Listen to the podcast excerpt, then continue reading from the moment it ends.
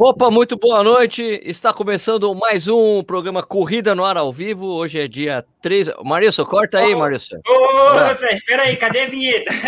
A vinheta, vou chamar a vinheta. A vinheta, pera aí.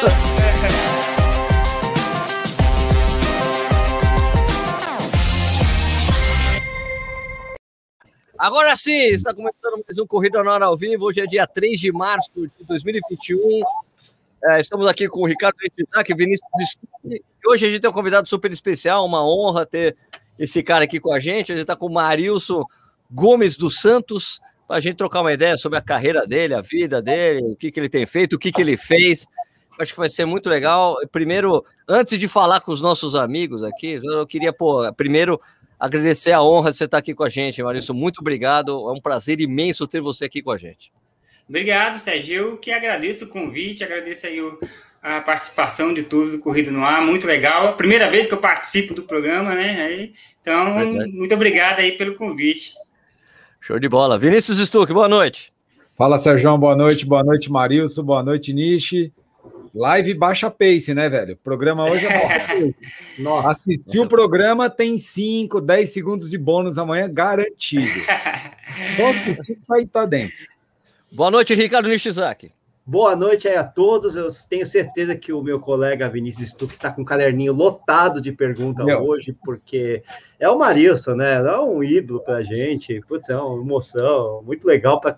é muito bom. E eu sei também que aqui a coluna de perguntas aqui no Corrida no Ar também está cheia de perguntas. Então, hoje vai ser bom o negócio aí. Vai ser muito legal. Primeiro, antes de começar tudo, é... Para quem não sabe, né? Já isso aqui está até no título do programa, né? Marilson bicampeão da maratona de Nova York, tricampeão da maratona de São Silvestre. Não, quer dizer, a corrida de São Silvestre. vou, vou, te interromper de novo, hein, Zayun? Volta, volta de novo. Aquele quilômetro 41 da São Silvestre é complicado, né? Ai, Bom, ai, ai.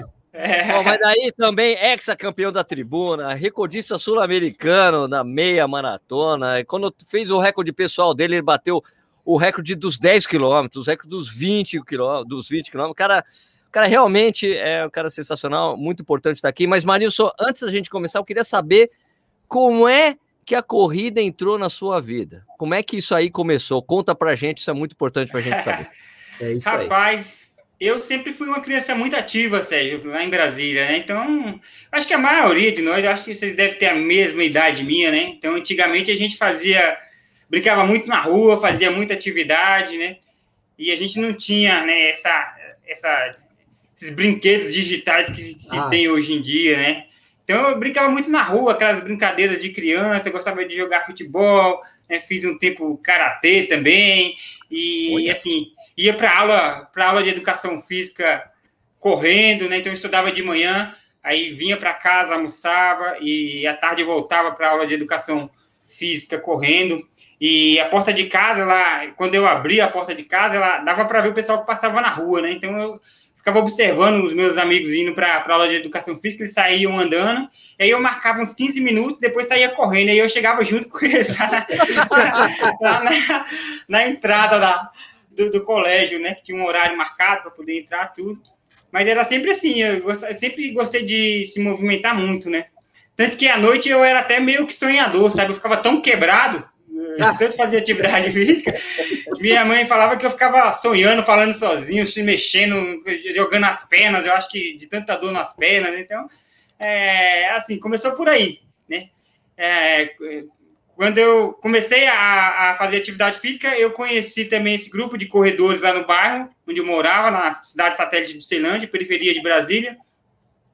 Um grupo que era orientado pelo Albenes, né, é, um técnico que fez um grupo de corridas, e aí eu conheci esse grupo de corrida através do meu irmão. Meu irmão ele sempre ficava meio receoso se me levava ou não, né, ele sempre ficava pensando porque aquela época a gente fazia percursos no Cerrado de Brasília mesmo. Então, assim, é, não tinha essa de idade. Todo mundo corria 5, corria 10. O treino que tinha para fazer no dia, a gente ia, todo mundo, e o grupo todo saía e voltava pelo, pelo Cerrado de Brasília.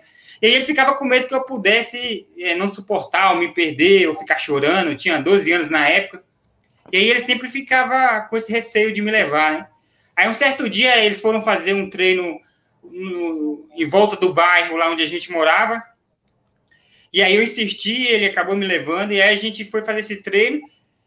E aí é, é aquele negócio, né? É de principiante. Quando você vai correr a primeira vez, mesmo que é um treino, parece uma competição, né? Eu levei a sério como se fosse uma competição. e aí, e aí, para surpresa de todos, lá eu cheguei bem na frente lá de todo mundo, aí sentei, fiquei esperando oh. o pessoal chegar.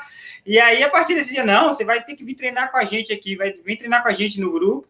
E aí foi assim que começou, né? As minhas primeiras pernadas aí na corrida. Show de bola. Beleza, Agora, antes, eu, eu, pulei, eu, pulei, uma parte da, da que, é, que, é, importante para a gente, né? Da cerveja, né? A gente sempre fala cerveja que a gente está tomando. Então, eu já querendo tanto perguntar coisas para o Maurício, mas olha, a cerveja que eu estou né? tomando né? é uma Heineken, ó. Estou tomando uma ah, Heineken gente... hoje. O que, que você está tomando aí, Stuque? Ó, rapidinho, eu estou tomando Bernardão. Bernardão. Caraca! Bernardo. Nossa, Bernardo. Bernardão. Rapaz, que isso. E, e você, Nishi? Estelinha Artois. Garrafa grande aqui. E o, Mari, né? o Marício tá com o quê? Cara, eu sou mais tradicional. Eu tô tomando, eu tô tomando a, a original. Boa, ah, excelente cerveja. Oh, é excelente cerveja, excelente cerveja. Oh, maravilha. Além do Marício vir para a live com a gente, ele está tomando uma cerveja Pô, com a gente. É isso aí, é isso aí. cara. Isso é Corredor raiz. É. Ah, sensacional. Escuta, Marício, daí qual que foi o segundo passo? É, é, quando que, é, quando que você teve o lance de você ir treinar no SESI, né? Pois é, então aí foi o lance de, de treinar no SESI, né? É... É, depois que eu conheci esse grupo, um ano depois eu parei. Eu não estava muito bem na escola, estava tirando umas notas meio ruins. Matemática, naquela época, é, vira e mexe, reprovava algum lá da rua, né? É o terror de todo mundo. Era um terror de todo mundo. Naquela época, reprovava mesmo, né? Não tinha como, né? E aí eu comecei a desistir também, né? Eu falei, ah, vou voltar a ficar só estudando. Fiquei jogando futebol também uma época lá em Brasília. Fui fazer Você outras era bom coisas. de bola, ô Matheus? Você era bom de bola? Eu quebrava o galho.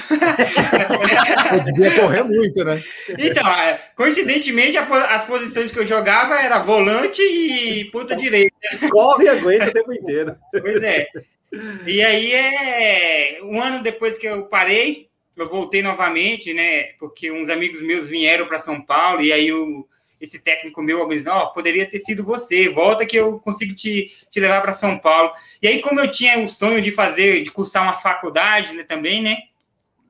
Que era coisa que eu não tinha condições de, de fazer lá em Brasília, meus, meus pais não tinham condições financeiras de bancar. Ah, então eu comecei a treinar novamente, já pensando nessa oportunidade de aproveitar a corrida, o atletismo, como um meio de, de ter alguma profissão de poder cursar uma faculdade, né? Então, foi nessa época que eu vim parar no SESI de Santo André, né? Você tinha uns 15 anos aí, mais ou menos, Marius? Então, aí, nessa época eu tinha 15 anos. Tá. 15 anos. Um, para quem não viu no perfil dele no Instagram, tem um vídeo que ele postou, mas não vai muito recente, dele correndo muito pequenininho, é muito legal. Descalço. Pois é. É, né, é, eu tô tentando postar esse vídeo, mas o problema é que aquela época, aquela época eu tô falando de é, 89, né? Ah, Sim. Esse vídeo ele tá em, em fita VHS, né?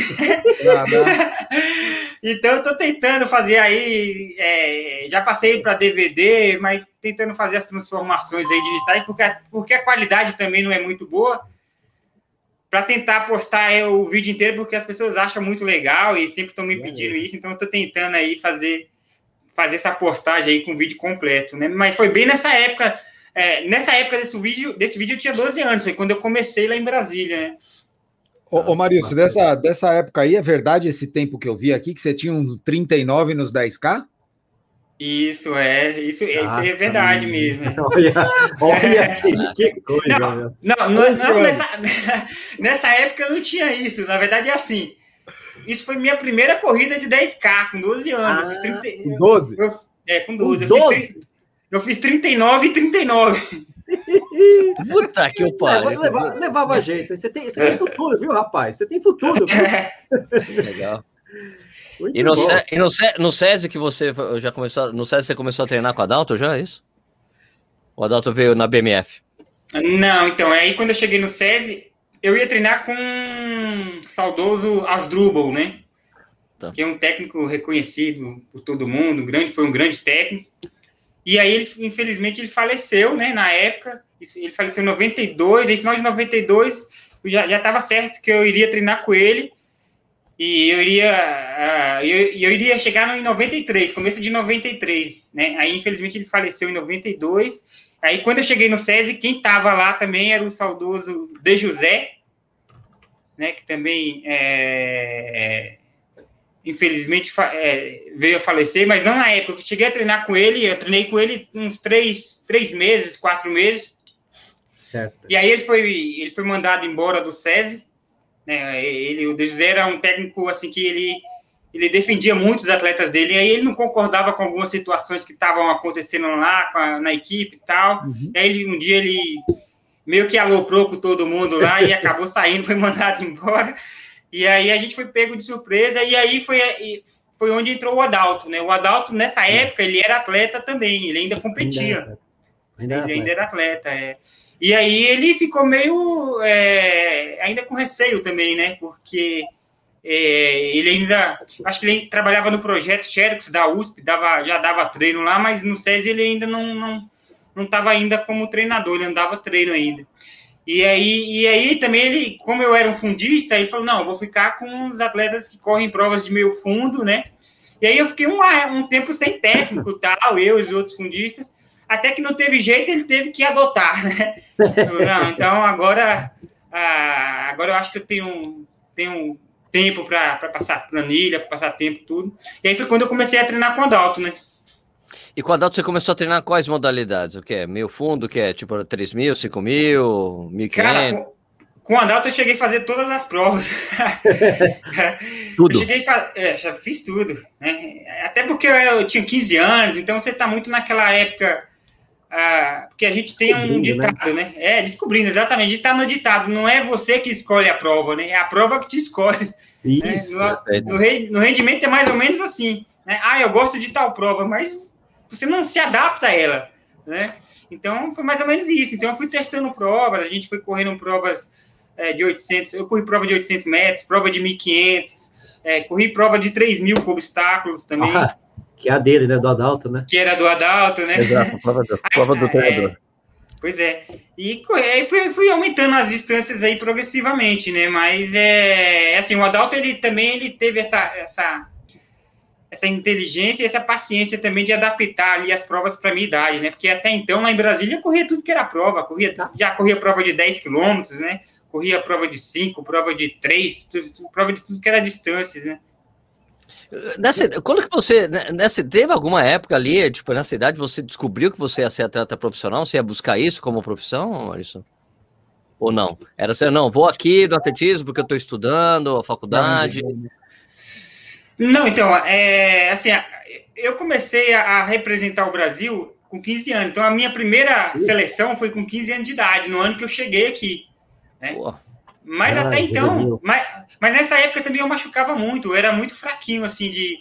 Ah. quase que eu não tinha musculatura, né? Então é, eu machucava toda hora, não, não tinha uma.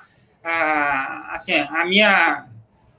A minha fisiologia não estava preparada ainda para muitas coisas. Então, o Adalto teve que ter muita paciência para trabalhar isso eu machucava bastante, né? Então, eu tinha, assim, esse receio ainda, caramba, se eu continuar machucando assim, não vai dar certo, né? Mas aí, quando eu comecei a entrar na categoria juvenil, com 18, 19 anos, aí os resultados começaram a aparecer, né? Começaram. Eu comecei a diminuir meus tempos bastante, né? Fui melhorando meu nível de força muscular, tudo isso, né? É, e aí eu comecei, opa, eu acho que eu não vou ficar aqui só para fazer a faculdade, não. Acho que eu posso ir um pouquinho mais longe. é. Você chegou a correr cross nessa época, né? Fez cross country, não fez? Fiz, fiz muita prova de cross country. Essa época existia muito, né? A gente tinha é. quatro, cinco etapas de cross. Né? E até hoje a gente sempre comenta isso com os corredores mais novos aí, que é uma pena que não exista mais, né? Porque é, eu mesmo eu não era um, um, especialista em provas de cross country, né? Não era muito a minha, a minha praia mas eu usava essas provas para ganho de força, para avaliações, né, para pensando lá na frente, né? É, é, fazendo um trabalho de, de, de, base legal, aproveitava essas provas de, de, de cross também, né, mesmo não sendo especialista, mesmo sabendo que eu não tinha que eu não, não, não corria tão bem assim, eu usava essas provas para isso, né? E a maioria dos atletas mais antigos, eles usavam essas provas. Oh, né? Todo mundo, então, né? É, todo mundo usava. Então, assim, eram, eram provas legais, era uma prova que a gente evoluía bastante. É, em geral o pessoal usava até o cross country, o pessoal usava até o cross country na no período de base, né? É. É, usava, era porque era bem no início da temporada, né? Então era ali de janeiro, fevereiro, começava. E aí, o que, que é interessante dessas provas também, eu acho, porque aí foi onde eu comecei também a, a, a, ter mais essa, essa coisa desse intercâmbio mesmo com outros atletas, né? De, de grandes competições. Isso, porque, é uma, porque é uma porta de entrada, cara. Então, quando eu cheguei lá, na, por exemplo, nas provas, na maratona de Nova York, eu já estava meio que habituado a esse meio, né? Então isso é, é, isso é interessante também, que mesmo sabendo que eu não, não ia, por exemplo, ficar entre os 10 primeiro no Mundial de Cross, no Sul-Americano, você vai habituando um atleta, você vai, eu fiquei habituado a essas grandes competições, né, esses grandes eventos, então isso é muito legal. É difícil quando o atleta chega num evento principal, né, como uma Olimpíada, como os Jogos Pan-Americanos, e aí, como ele não está acostumado com isso, habituado, ele sente aquela pressão, né? Então, é assim, eu desde cedo eu já fui me habituando a isso. Então, isso é, é legal usar esses, essas competições também para isso. Show. Ô, Marilson, e você, quando começou, você pegou uma geração muito forte de atletas brasileiros, né? Você pegou ali o finalzinho da década de 80, começo da década de 90, tinha muita gente forte aí. É, você conseguiu absorver muita coisa deles dentro das provas? Como é que foi esse intercâmbio com os nossos grandes atletas aí dessa época? É, não, é, eu peguei um, um os é atletas. É difícil, né? É, Negócio feio. Difícil, cara, muitos atletas, né? O Vanderlei, Valdenor, Helenilson, Sérgio, Luiz Antônio, Ronaldo é, da Costa. Nossa, Ronaldo no final, né? É, então não, eu, peguei, eu peguei muita gente boa, né, cara? E assim, eu confesso que quando eu cheguei aqui com, com uns 15 anos, eu ia para eu ia nas provas para ver esses caras correndo, né? Para ver a competição, para ver o bicho pegar lá.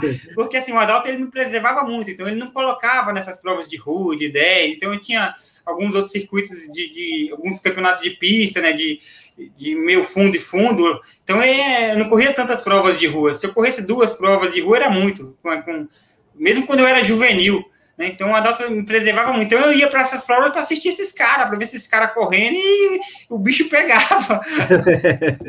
Não, o Troféu Brasil era fortíssimo, por exemplo, né? Era um negócio absurdo. Né? Era, né? não, o Troféu Brasil, uma, uma outra competição que eu assistia bastante, eu gostava que era uma vez por ano, era o MIT, né, que acontecia em São Paulo, cara, lá no, no Ibirapuera, o MIT era fantástico, né, cara, eu vi, era a oportunidade de ver também os atletas internacionais da época, né, etíopes, né? africanos, americanos Americano. que corriam bem, né, corriam dessa bem, né? turma, né? Dessa turma aí, Marilson, tinha alguém que você é, olhava assim, pô, quero correr como esse cara, tinha algum que era o seu ídolo? Esse, esse né? cara, algum deles aí? Um, um ou vários, não sei. Pô, cara, se você fizesse hoje, assim, se fosse hoje, na época, eu ia falar, todos esses que eu falei, eu queria ter um pouquinho deles. é tudo bom, pô, tudo cobra. É todo mundo bom, cara. Mas na época, cara, eu tinha uma admiração muito grande pelo Valdenor, pelo Valdenor, dos Santos, né? que foi segundo na, na São Silvestre, pelo, pelo, próprio, pelo próprio Adalto, pelos Pan-Americanos, que ele correu, que ele ganhou. É, porque é, o Valdenor era, é, tinha uma facilidade muito grande de de treinar, né? Quem treinou com, com ele sabe, eu acho que é, ele poderia ter ido muito mais longe, que o potencial físico dele era impressionante. Né? Assim como o Ronaldo também, Ronaldo, eu cheguei a treinar com o Ronaldo quando eu era juvenil, né? A gente foi para um mundial de revezamento em Manaus. Cara, o Ronaldo também era sensacional, cara. O cara treinava muito fácil também, né? Então, é, assim, tinha muitos, muitos atletas. Que bacana. Eu via, né? Meu troféu Brasil sub 30 minutos tinha um monte, né? Não, sub 29. Cara, sub 29, é, sub 29, 29, 28 e pouco, 28 29 e baixo, é, tinha, tinha muitos atletas. É, e, e, e, assim, a, o pessoal que entrava, é, porque tinha uma marca estipulada para entrar no troféu lá. É, e não era todo mundo que conseguia, porque era uma marca forte, por causa do, desse, dessa quantidade de atletas né, que faziam a prova. Muito você bacana. É um, um, cara, foi um cara muito consistente, né, Maurício? Sua carreira foi muito consistente, assim, e, e, bem forte, né? Se a gente pegar, você chegou até 2014, você tinha top 10 nas, em 13 das 14 provas que você fez. você é um cara que se machucou muito pouco, né? O, o que você deve a isso? 16 maratonas completadas. 16, ele fez acho que 14 ou 13 é, top 10. É, o, Sérgio, o Sérgio sabe até mais do que eu, que eu nem sabia.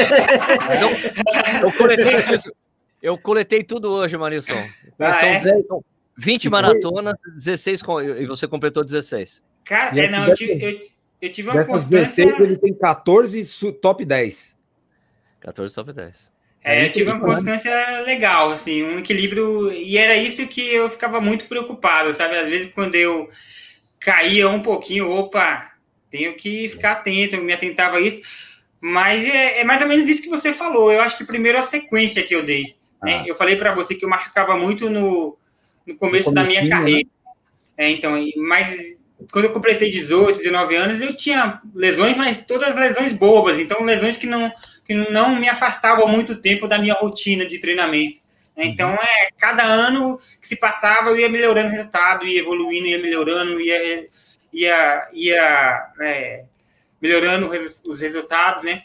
E aí, é, tem algumas situações que levam a isso, né? Eu acho que, primeiro, essa adequação do treinamento. Né? Então, é, eu não estou falando que o treinamento do Adalto era o único treinamento que é correto, que é certo, claro. não. Mas que, para mim, caiu como uma luva, né? Então, eu me adaptei muito bem. E uma outra coisa, assim, o Adalto sempre comentou isso e eu até que concordo com ele, eu tinha uma, uma sensibilidade muito boa. Né? Então, ah, eu estava treinando, fazendo algum treino da planilha que o Adalto passou lá, e aí no meio do treino eu senti um incômodo na panturrilha, por exemplo, na, no posterior. Então, eu já conseguia perceber, ó, Adalto, não tô legal, né? Não era, não era querendo dar migué, não. Como não é migué, né?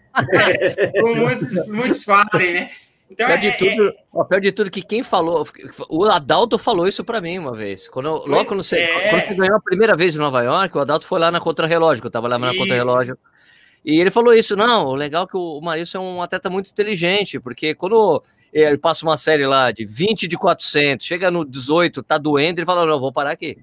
Não dá mais. É. Não vou machucar. E, então, e, e, por causa dessa sensibilidade, isso que evitava as grandes lesões, né? Então ele conseguia, ele conseguia abortar o treinamento, ó, aborta o treino, então vamos, né?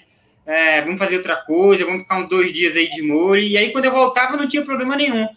Ah, em comparação a outros atletas que a gente tinha, quando o cara avisava lá, o cara já, já tinha quase já que rompido o tendão, entendeu? Já estava estourado, é. Então é isso. Então, assim, era, era melhor perder um, dois dias de treino do que perder o mês inteiro, entendeu? Certinho, certinho. Ô, Marilson, eu tô, eu tô escutando o livro daquela atleta americana, Dina Castor, sabe? Que foi a melhor sei, atleta sei, americana sei. da história e tal. Uhum. E, e ela fala que quando ela foi pra maratona, ela sentiu que ela conseguia melhorar todas as outras distâncias dela. Ela falou, poxa, eu, se eu, corri, eu já corri uma maratona legal, agora eu posso melhorar tudo. Isso aconteceu com você, né? Porque os seus melhores tempos, seu melhor tempo de 10 mil, de 10, de 5 mil, foi depois de você ter começado a correr maratona, né? E a meia também, né? E a meia também. E a meia também. É, isso aconteceu comigo, é, é, mas não é uma regra geral, né? Eu acho. Assim, tem atletas que eles não, realmente, eles não, é, eles não conseguem melhorar alguns atletas, é, é, como a, você citou a Dina, conseguem melhorar essa marca, e aconteceu comigo. É, é, eu melhorei. Talvez eu tenha usado nos meus treinamentos o que melhor eu tenho, o que melhor eu tinha para desenvolver, que é essa, essa capacidade aeróbia, né, que, é, é, que era, assim, na minha opinião, era a melhor coisa que eu tinha, né? Eu nunca fui um cara que teve um, um, um atleta que tem um nível de força muito bom, que foi muito bom de subida, que foi é, um atleta veloz tal, mas é, a minha capacidade aeróbica era, era realmente assim uhum. o diferencial, né? Então, quando eu comecei a treinar para maratona, é, eu comecei o quê? A treinar muito mais isso, né? E aí foi onde eu comecei a melhorar também os meus resultados em provas mais curtas. Né? Alguém Legal. perguntou aqui qual que foi o seu VO2, qual que é o seu VO2 máximo? Você sabe? Cara, eu cheguei a fazer um no, no Sírio libanês uma vez, mas não foi VO2 máximo, era um teste de, de esforço só, né? Uhum. Só que eu não cheguei a fazer o final, deu 84. Ah, né? Meu Deus do céu. mas, mas não foi até o final, a esteira começou a balançar demais. não, não, não, a não jogar, aí, aí, a gente teve que interromper lá o negócio, mas, é, é, mas nesse dia deu 84. Eu até tenho guardado esse exame até hoje aqui. Ah, só para título de curiosidade mesmo, ah, né? Mas, é, é interessante é, mesmo, né? Interessante.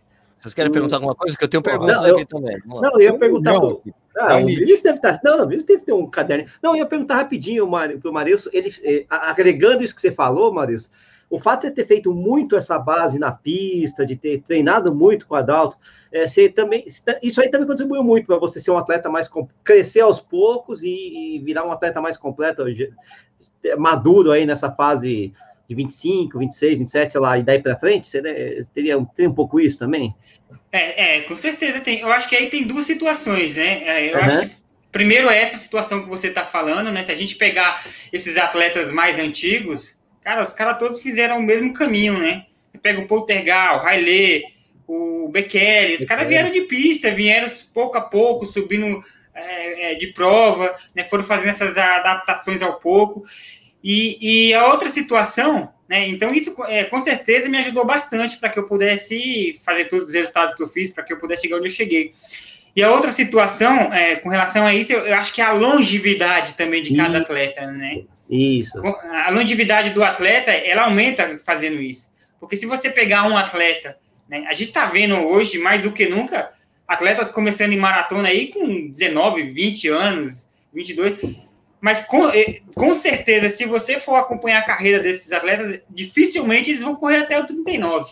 Sim, exatamente. Eu duvido que eles consigam correr em alto rendimento até os 39 anos. Se né? tiver, Porque vai ser uma exceção, né? tiver um ou dois, é realmente é. é. o que você falou, é exceção, né? Então, assim, eu, eu, acho que o fato de fazer esse trabalho também progressivamente, né, como eu fiz, como outros atletas fizeram, é, é prolongou muito mais a, essa essa vida, né? Essa longevidade da corrida, né? Essa longevidade atlética, né? Muito bom. Vai lá, Vini. Senhores? Não, eu tenho. Você, você chegou a fazer, né, Marilson, um ano índice olímpico nos 5, nos 10 e nos 42, né? Foi isso mesmo, eu fiz as três provas. é. é curioso isso, né, cara? Porque é difícil pegar um cara tão eclético, né? Um cara que tem tempo de 5, de 10 mil, de 42 para a Olimpíada no mesmo ano. Ele, ele chegou a fazer, né? Foi, que ano que foi isso, Marius? Que Olimpíada que foi essa? Dois e... Né? Essa foi a Olimpíada ah, de... Não, dois e oito? É, 2008, foi a de Pequim, Pequim, né? Pequim, Pequim, Pequim. Pequim, é. Pequim foi a maratona mais dura que você fez? Mais difícil de administrar ali? Cara, não foi a maratona mais difícil porque assim, eu não cheguei a completar. É, eu, eu, eu, não, eu, não, consegui, eu não consegui nem correr, eu não consegui nem sentir assim, sabe? É, foi uma coisa super estranha no dia. Eu não consegui. É, por exemplo, eu corri a maratona de Londres, aquela para mim foi a mais difícil, que eu sofri tá. até o final, né? Mas ali eu não, eu não conseguia correr, eu não, sabe? Eu tava preso, não, não saía do lugar era uma coisa pesada, parecia que a gente costuma dizer no popular, parecia um tratozão, sabe, pesado, não, não saía. Então foi uma coisa muito estranha, foi uma coisa que até hoje, assim, eu não consigo nem, nem ter explicação para aquilo. Será que é poluição de lá? É, Cada atleta reagiu de jeito é, diferente. O, né? então, o Railê é, não correu, né, por causa disso. É, é, não, é assim, todo mundo fala isso, ah, o clima é para todos, tá, todos igual, o clima estava igual para todo mundo. Mas, pô, quem sabe, sabe que não é assim né? Que quem corre sabe que não é assim. Né, não funciona desse jeito. Eu sempre tive assim, muita dificuldade de correr em climas úmidos. Né? Então, hum, tá. é, é, até por isso eu corria muito pouco lá no Rio de Janeiro, né? Embora eu tenha feito marcas espetaculares lá, mas eu, eu, sempre tive muita dificuldade. Não sei se é por ter nascido em Brasília, por ter Sim, vivido né? muito tempo em clima seco, né? Que a umidade lá chega a 10, 11%. Né? Mas eu sempre tive muita dificuldade. E lá em Pequim, esse dia estava muito úmido. Né? E é, aquele, é, é o que eu falei, aquela coisa, às vezes, e por ter treinado em altitude também, né? Altitude é o quê? Um clima mais seco e tal. Na, uhum. Eu tinha treinado na Colômbia e tal. Então eu não sei se eu fiz uma, uma boa escolha também para treinar. Né? E tá. aí eu acabei sentindo muito essa umidade. Né? Então, alguns atletas, não foi só eu, muitos atletas acabaram desistindo da prova lá no dia, né? Talvez Muita por gente. causa da. Eu acho que foi a maratona olímpica que mais desistiu, gente. É, né? Essa prova não foi a do Vangiro? Foi que o Vangiro ganhou, não foi? Isso, isso, foi, foi, do Vangiro ganhou. É, foi o único que não sentiu nada. cara, é muito louco, cara. Eu assisto, de vez em quando eu assisto essa prova de novo. Eu, ele só pegava a hidratação especial, não pegava água, ele pegava água e jogava na cabeça. Nada, é, cara. Água tomando, o cara era muito louco. Não, ele, ele foi. Novo, né? Ele tinha acho que 22 era... anos na época, era super 22, novo. 22, é, não. O, Angiro, o Angiro é exatamente o exemplo que o Maurício Fê falou, da é. pessoa que foi muito cedo para a maratona. Ele foi muito cedo. É verdade, ele começou muito cedo correndo e ele tinha uma, uma tática que ele. O negócio dele era correr sempre na frente. Era uma, tipo, era, era, um, era um kamikaze, assim, né? É. Eu vou lá na frente e seja que Deus quiser. E muitas provas ele, ele acabava também não terminando por causa disso. Né? Pois é. A gente, foi, a gente foi correr o Mundial de meia, ele fez uma tática onde, na qual eu corri 59 e ele saiu lá igual um, um desesperado lá na frente, né? e, e nem, nem sei se ele chegou a, a terminar essa de, prova. Mundial de Udine, você está falando? De Udine, é. Então ele passou, só para vocês terem uma ideia, ele passou o primeiro 200 para 28 segundos. é uma coisa meio louca. Nossa senhora. Está livrado. Escuta, é, Maurício, como é que foi a transição para a maratona? Sua primeira maratona foi a de Paris, né? Em 2004. Cara, na verdade, assim, a gente já sabia que eu podia fazer uma grande maratona, né? As minhas características, né? os anos de treinamento, fazia com que a gente tivesse essa, essa expectativa de fazer uma grande prova lá na estreia já em Paris, né? E realmente eu ia fazer uma grande prova. Né? É, eu, eu, eu, lembro que eu fui para Paris e aí eu estava correndo com o grupo da frente ali, o único não africano, já correndo com os caras. Aí deu 30, 35 e eu na frente com os caras deu 38. Eita. Aí cara aí pegou uma subida lá do nada, aí eu comecei a ficar meio tonto, aí eu comecei a, a, perder os movimentos dos braços, das pernas, aquela contração meia, meia em câmera lenta, né? E aí depois que eu vi saber que eu tive uma crise de hipoglicemia, uhum. porque eu não consegui pegar as minhas garrafas Garrafa. de hidratação que eu tinha feito na, na época, e é, até por ser novato de prova, por não ter tanta experiência, então eu peguei as minhas garrafas, não identifiquei direito. E como a mesa era muito pequena, a gente passava naquele grupo grande, eu não conseguia identificar a minha garrafa. Né? Teve uma que eu cheguei a parar né, na frente, que ficava cascando, aí eu vi o grupo, eu vi o grupo abrindo distância, eu não sabia se eu ia ou se eu ficava. Então, achei minha garrafa, saí correndo atrás, alcancei o grupo novamente. Aí nessa estreia, o quê? Eu corri 2 horas e 12. Isso, é, 2 12 e 22. É, então eu estava correndo uma média ali de 3, 3 e 2, 3 e 3 por quilômetro. Os últimos quilômetros eu fiz 4 e 30 por quilômetro. É, nossa. Oh, mas mesmo assim foi o sexto colocado, foi o sexto colocado mesmo. É, mas eu, mas eu desabei, né? Desabei é. e, e, por causa de, e por causa disso, por causa dessa crise, eu acabei perdendo a vaga para para a Olimpíada de Atenas, né? Ah, eu fiquei de fora da Olimpíada de Atenas. Por, uh, por pouco, né? É, porque o Rômulo fez 30 segundos a menos do que eu lá na, uh. na Olimpíada de, de na, não, na, na, maratona de Roterdã, que foi no mesmo Roterdã. dia. Ah, Roterdã. Cara, por 30 segundos. Aí eu acabei ficando de fora. Aí, cara, é aquele desespero, né? Caraca, não acredito que eu perdi essa vaga por causa disso e tal. É garrafinha, ah, né? É, aí eu comecei já a trabalhar com nutricionista e tal, que coisa que até então eu tinha um certo receio, né? Eu era muito arroz, feijão e treino nas pernas e tal. É, é, ó, aí, foi aí quando eu conheci a Maísa, nutricionista, que ela, ó, você teve uma crise de hipoglicemia e tal, você tem que pegar, né, você tem que é, repor isso né? Você tem que usar já durante os treinamentos e tal. E aí foi quando eu comecei a usar e fui para Chicago, a minha segunda maratona. Né? Aí foi quando eu fiz duas horas e oito. Só que aí já era tarde, né? É, já não dava mais. Já não dava mais. É, e repetiu, passado... repetiu, repetiu a sexta colocação. Mas só fez um tempo. Um repeti, é, já tinha passado a Olimpíada, tudo, né? Aí repeti, mas é, aí já fiquei mais feliz também, duas horas e oito. Era o que eu estava esperando fazer em Paris, né? E eu ia fazer né? Que eu tava correndo ali para duas oito, duas nove, na minha e, estreia, né? E é bom hein, que você sentiu que encaixou a prova, né? Opa, essa aqui eu fiz, essa aqui eu acertei. Né? É, encaixei, mas ainda fiquei com aquele receio ainda, essa cara, será que eu senti a mesma coisa? Será que você é. fica com medo, né? Eu fico com receio, cara. Depois de você sente, porque o que eu senti lá na maratona de Paris, cara, sinceramente, quando terminou a prova lá, eu pensei que eu ia morrer. Eu falei, caraca, não tô bem não. Eu falei, eu não vou fazer, eu não vou fazer essa prova nunca mais na minha vida. Parece amador, né, pô? Alguma semelhança com alguns amadores aí que estão nos vendo, pô, né? Com todos nós, pô. É... Nunca mais faço isso. Nunca mais. Não, mas, mas é aí passa dois, três dias, você fala, cara, você já tá pensando é. na próxima, né? É, é. verdade. Você, sabe depois... o que é legal, Sérgio, falar pra galera, pra dividir a turma? É que é, a gente fala muito do tempo, né? Das duas e seis dele, a gente vai chegar nisso, do, do tempo de meia, do tempo de dez, mas é legal falar o ritmo, né? O tempo de, de maratona dele é 3 para 1, o tempo de meia dele é 2,49 para 1, o tempo de 10 mil é 2,45 e o tempo de 5 mil é 2,40 para 1. Fez a lição de casa, hein? Bem progressivo. É, bem progressivo. Cara, é, sabe por quê? O tempo, às vezes, não mede esse, esse negócio. O, o, a intensidade. É muito, com, é muito comum hoje um cara correr uma maratona para 2 e 5, 2 e 6, para os kenianos, né? Não para os brasileiros, mas para os kenianos Sim. é comum. Então, os amadores mais novos, eles acham que isso é um número comum, 2 e 5. E não é, não cara. É um negócio muito fora do comum. Marilson ainda é um dos pouquíssimos não africanos a correr abaixo de, de a correr na casa das duas e seis, né? Quantos tem? Verdade. Ele, Hall.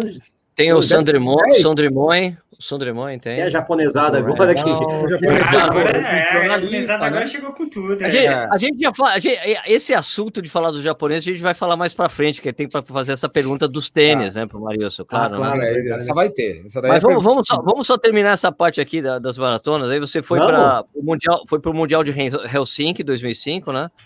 Isso, é. Foi o décimo. Foi o décimo colocado. Foi o décimo, sim. É. E daí, 2007 foi quando a gente começou a ver o Marisol sempre no, com os africanos na prova em Londres, né? Que você correu Londres e você foi o oitavo colocado com 2,837 em 2007, né?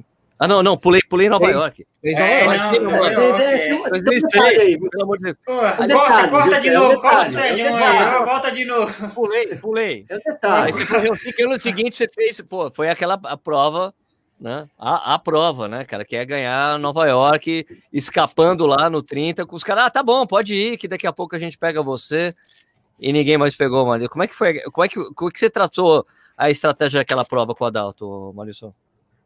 Cara, a gente, eh, sempre que a gente ia para uma, que eu ia para uma maratona, a gente conversava antes, né, e o Adalto, então a gente via quem é que estava na prova, né, a gente analisava cada corredor, a característica, né, é, o que eu tinha que fazer, e a gente traçava algumas estratégias de algumas situações que, porventura, pudessem acontecer ali na prova. Né? Por exemplo, a gente tinha um, um africano que corria sempre em Nova York, o Hendrik Ramala, que, é, que por característica ele, né, ele fartleque o tempo todo, então ele movimentava a prova, então a gente já sabia que isso acontecia, entendeu? E aí para não ser pego de surpresa, a gente se preparava para isso também, né? Então, mentalmente, fisicamente também. E aí a gente ia traçando as nossas estratégias. Se acontecer isso, você faz isso. Se acontecer aquilo, você faz aquilo outro, entendeu? E aí, né, na, na, maratona de, de Nova York, aconteceu exatamente isso. O Hendrik Ramala começou a tá, né, e fazer, é, variar ritmo, né? Assim, coisas é, absurdas mesmo durante a prova. E aí Quanto teve um é certo... essa variação, Marilson? Quanto é essa variação de ritmo? Só para a gente ter uma ideia. É tipo 20 cara, segundos por quilômetro, o cara acelera, então 30, tá mais ou menos. É mais ou menos isso, é uns 20, 20 segundos por quilômetro. É uma coisa para maratona, é coisa assim. O cara sabe, tá é coisa... 5, 3 e 7, o cara baixa para 2,47. É, é, é, é, é, porque eu não tenho ainda essa noção exata, porque como é por claro. milha, né? Eu não sei qual é. É, isso. Não, não, mas a ideia é essa, né? É, mas é mais ou menos isso que você falou, entendeu? E aí, é, teve um certo momento lá que eu, eu observei que já estava que ia acontecer novamente isso, né? Que ele estava para fazer outra, outro fast leg, e aí eu pensei, caramba, eu tô bem, eu tô me sentindo bem, só que eu não vou, eu vou, eu vou é, é, preservar o meu ritmo aqui, né? Eu vou continuar no ritmo que eu estou, só que quando eles diminuírem, eles acharem que é na hora, e eu vou chegar no grupo, quando eles, eles acharem que é a hora de descansar, eu vou fazer outro. Né? Uhum. Porque a minha intenção era o quê? Era minguar um pouco o grupo. Né? A gente tinha muito atleta quebrar. ali correndo, quebrar alguns, né? Para ir minguando, né? Chegar cada vez menos né? atletas no, no, mais no decorrer da prova, mais para o final da prova. E aí, para minha surpresa, o que, que aconteceu? Quando eu fiz, ninguém veio. Ninguém, né? né? Ninguém veio. E aí, quando eu olhei para trás, não tinha ninguém. Aí eu falei, caraca, e, a, e agora? O que, que eu vou fazer? Né? Eu pensei, o que, que eu vou fazer? Eu falei, olhei pro relógio. cara, tá na, mais ou menos um pouco mais da metade da prova, falta prova pra caramba ainda, né? Mas eu comecei a fazer aquela análise crítica mesmo, como, mas como que eu tô? Né? Cara, eu tô sentindo bem, sabe o que eu vou fazer? Ah, agora eles vão ter que correr atrás do prejuízo. Aí comecei, né? comecei a aumentar o ritmo, fui embora, fui embora, me sentindo bem, ficando olhando para trás, ninguém encostava. Quando eu entrei no Central Park, eu falei, ah, agora, Acabou. agora aqui vai ter que suar para me pegar, né? Porque corri esse tempo todo na frente aqui. Né? É lógico que você fica com medo, né? Eu fiquei com medo de quebrar também, lógico. Né? Você está na, você tá correndo uma, uma, prova, uma maratona na frente de nada mais que o recordista mundial na época, que era o Poltergar, né? que eram atletas que já tinham marcas muito expressivas na época. Né? E o campeão você... olímpico também. E o campeão olímpico também. Baldini estava lá. Stefano Baldini, é. E aí você fica, é, você fica com medo de, de, assim, de quebrar, lógico que fica, mas, cara, já, já tá. Quem tá na chuva é para se molhar. Já que eu fiz isso, agora vamos embora, entendeu? Eu acho que por essas coragens minhas é, é que eu acabei ganhando muita prova e acabei quebrando muito recordes, então eu não tinha medo assim de, de correr na frente, de, de fazer besteira, de quebrar. O próprio recorde da meia maratona de Udine foi isso, né? Eu saí quebrando tudo que é recorde de, de prova de rua do Brasil, de 5, de 10, de 15, sabe? É, vamos é, embora. É, então, é, muito, muito disso foi a, essa, talvez essa, até coragem minha, né? Porra, Olha só, é, Legal, e daí como é que foi? E como é que foi? E como é que foi ganhar a prova, Maurício? Porque foi a primeira maratona que você ganhou, né? Porque você ganhou outras provas. Aqui no Brasil você ganhava tudo, muito. Não, tinha São Silvestre, né? É, ganhou o Sul-Americano. São Silvestre veio depois ah, de Nova não, York. Não, não, não entendo. Não. Não, não, cinco, né? Peraí. 2003? 6, 9, 10 e 11. É isso? Não, tô falando da tribuna, tô falando da tribuna. Ah, 3, ah, 2003, 2005, 2003. 2003. Confundi é. com a tribuna. Não, mas, mas eu a tribuna começou em 2003 né? também, é. É. é. Mas como é que foi ganhar lá, Marisol? Chegar lá e terminar aquela prova ganhando, hein? Deve ter sido muito Cara, si, uh, né, sinceramente, assim, eu não tinha a noção ainda do que significava é, ganhar a maratona de Nova York. Para mim era como ganhar, por exemplo, qualquer outra prova que a gente tem né, aqui no Brasil, tal, não sei o quê ganhei, tá, beleza. Ah, o pessoal vinha falar comigo, ah, legal, beleza. Okay? Mas eu ainda não tinha, é, eu não tinha essa, essa noção, né, cara, ainda. E aí, eu lembro que o meu manager lá, o Felipe Posto, ele chegou para mim, ó, a partir de hoje a tua vida não vai ser mais a mesma, assim, você vai mudar muito, né, a sua... E realmente, né, depois a ficha começou a cair, porque, cara, eu recebia convite de, de maratona todas as meses, ah, não, porque eu passei a ser a sensação lá do momento.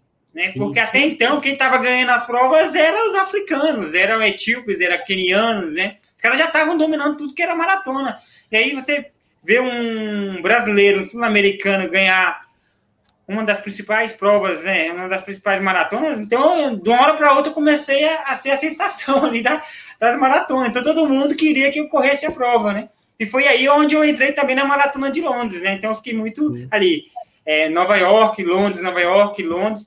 E aí eu não vou ser hipócrita também, porque era onde pagava Nossa, melhor, nada, né? Nada, pagava melhor cachê e tal, então para que eu pudesse aproveitar um pouco mais é, disso tudo, da fase, então até o pessoal pergunta, cara, mas por que, que você não ia para Berlim e tal, não sei o que, você poderia ter corrido mais rápido.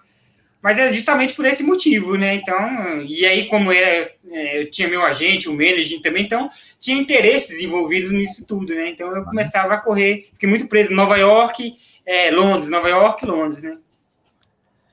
Pergunta aí, caras. Cara, pô, vai nicho, você, porque senão minha lista não, não aqui. Vamos falar, vamos falar, gente já falamos de maratona, mas o pessoal até fala também dos, da, da esse tempo da meia, esse 59 ah. aí, 33, é, você falou, você chegou socou a bota.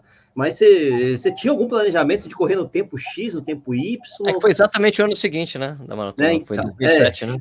Então, isso, isso, bem... isso, é, não, isso foi um ano depois que eu ganhei a maratona de Nova York, em 2006, Exato. né?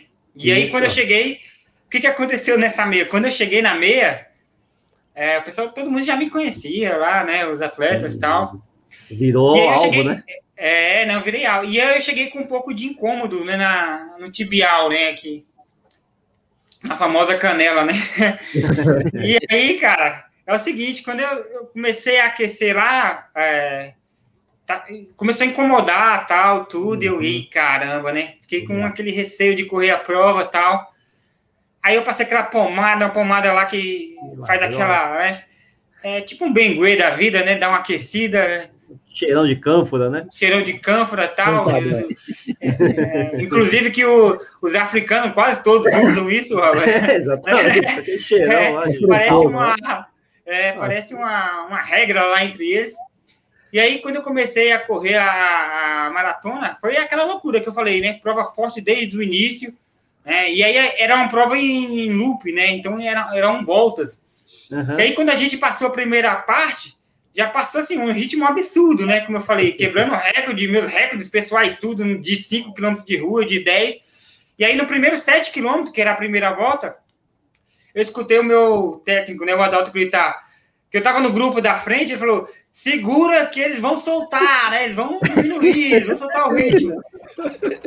Aí eu ainda fiz um sinal de positivo para eles, né? Cara, mas que nada, passou a primeira volta, os caras aumentaram mais ainda. Os embora. E aí eu, e ficaram um grupo de, de, de, quatro ou cinco lá na frente e ficou um segundo grupo onde eu, eu continuei. E mesmo assim, eu ainda continuei quebrando recorde, né? Passei a primeira volta lá de 7 km e quebrou do, do 10, do 12, do 15 e nada disso, caras diminuir, nada. Né? A gente passou a segunda volta lá, e aí 14. Caramba, agora não tem jeito não. E aí eu fiquei com aquele, ixi, acho que eu fiz besteira aqui. Para me terminar essa prova, eu vou sofrer agora, né? Eu vou pagar os meus pecados aqui. Mas eu consegui, assim. Aí depois é, o grupo que estava na frente a gente conseguiu até enxergar, a gente encostou um pouco mais. Só que aí quando deu o último quilômetro, o grupo teve aquele sprint lá do, do, do Tadese, né? O cara ele chegou a fazer 2,30, 2,31 no último quilômetro, uma coisa assim. É, foi, o prim, foi, o primeiro resu, foi o primeiro resultado abaixo de 59 na história. Foi, não. De 58, 59. É, não, eu fiz, eu acho que no último quilômetro, eu tava nos meus cálculos lá, 2,40, 2,42, uma coisa assim. E, e o cara abrindo. E o cara abriu, o cara fez 2,31, ele fez 10 segundos mais rápido do que eu, entendeu? Então, assim, foi uma coisa meio absurda. Ele dominava a meia, né? É, e aí, quando eu cheguei na, a, no relógio que eu apertei, né, eu nem acreditei. Caraca, 59? E ainda fui sétimo ainda, né? Sétimo na prova.